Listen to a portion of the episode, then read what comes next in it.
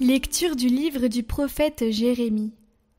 Au début du règne de Joachim, fils de Josias, roi de Juda, il y eut cette parole venant du Seigneur. Ainsi parle le Seigneur. Tiens-toi dans la cour de la maison du Seigneur.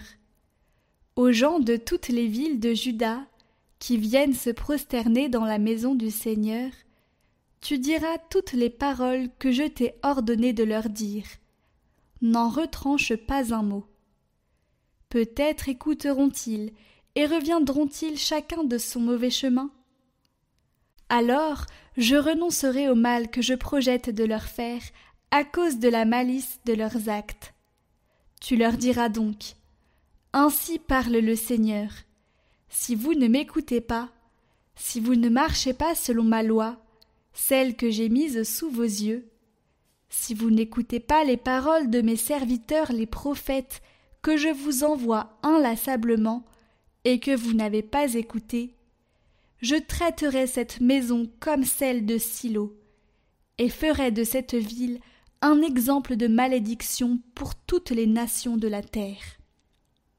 Les prêtres, les prophètes et tout le peuple entendirent Jérémie proclamer ces paroles dans la maison du Seigneur.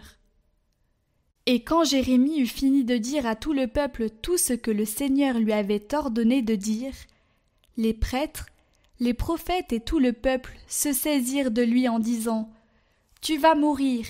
Pourquoi prophétises-tu au nom du Seigneur que cette maison deviendra comme celle de Silo, que cette ville sera dévastée et vidée de ses habitants? Et tout le peuple se rassembla autour de Jérémie dans la maison du Seigneur.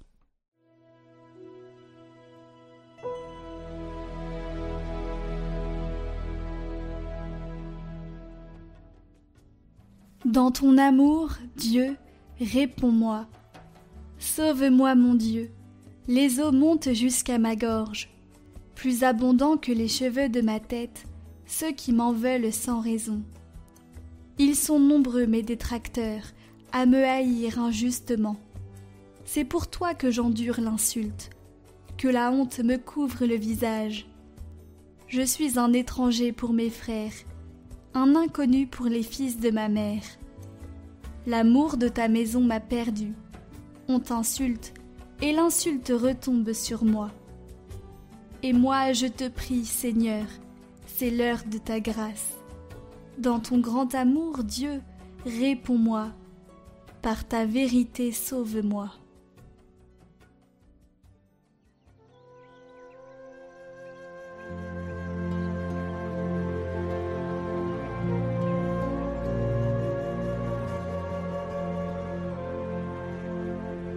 Évangile de Jésus-Christ selon Saint Luc.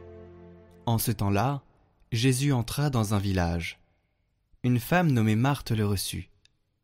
Elle avait une sœur appelée Marie, qui s'étant assise au pied du Seigneur, écoutait sa parole.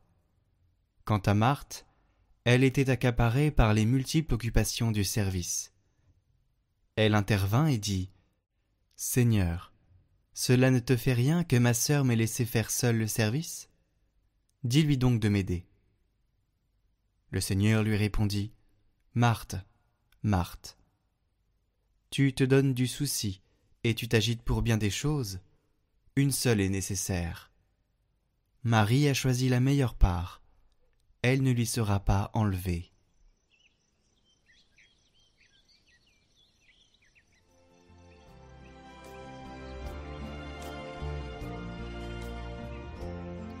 Commentaire de Saint John Henry Newman. Et pour le comprendre, il faut lire l'Évangile du Christ selon Saint Jean. Chapitre 11, versets 19 à 27. En ce temps-là, beaucoup de Juifs étaient venus réconforter Marthe et Marie au sujet de leur frère. Lorsque Marthe apprit l'arrivée de Jésus, elle partit à sa rencontre, tandis que Marie restait assise à la maison. Marthe dit à Jésus Seigneur, si tu avais été ici, mon frère ne serait pas mort. Mais maintenant encore, je le sais, tout ce que tu demanderas à Dieu, Dieu te l'accordera. Jésus lui dit, Ton frère ressuscitera. Marthe reprit, Je sais qu'il ressuscitera à la résurrection, au dernier jour. Jésus lui dit, Moi, je suis la résurrection et la vie. Celui qui croit en moi, même s'il meurt, vivra. Quiconque vit et croit en moi ne mourra jamais. Crois-tu cela? Elle répondit, Oui Seigneur, je le crois. Tu es le Christ, le Fils de Dieu, tu es celui qui vient dans le monde.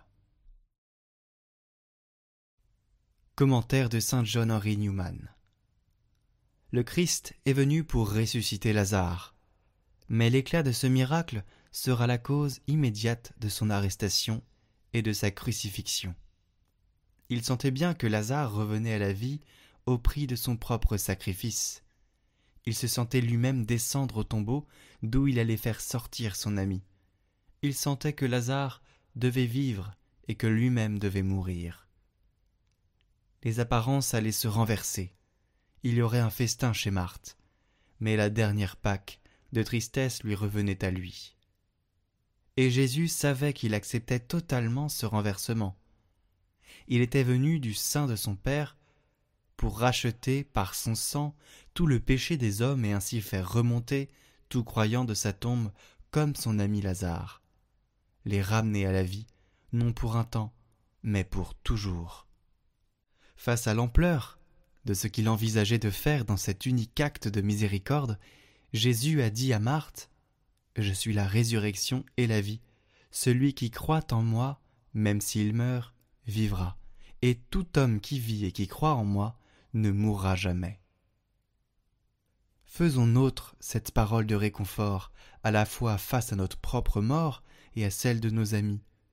Là où il y a foi en Christ, le Christ est là en personne.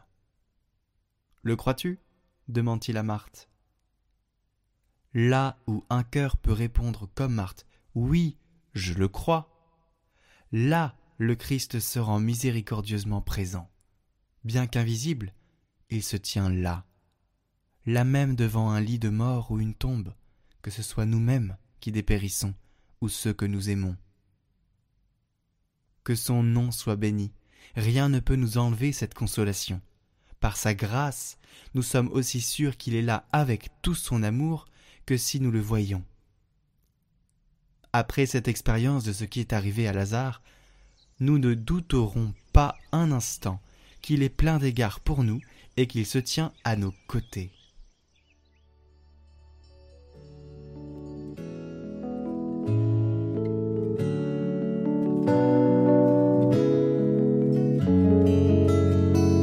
Il s'est abaissé en devenant obéissant, il s'est dépouillé de sa gloire c'est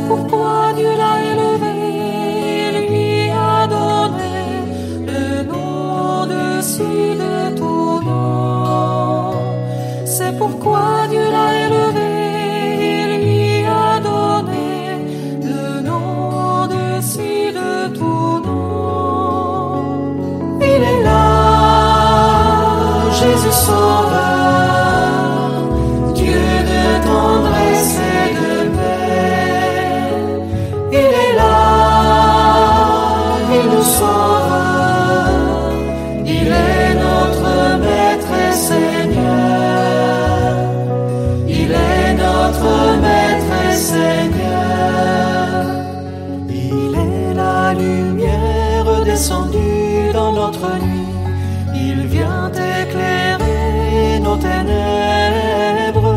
C'est par lui que nous connaissons la fidélité, l'amour tendre de notre Dieu. C'est par lui que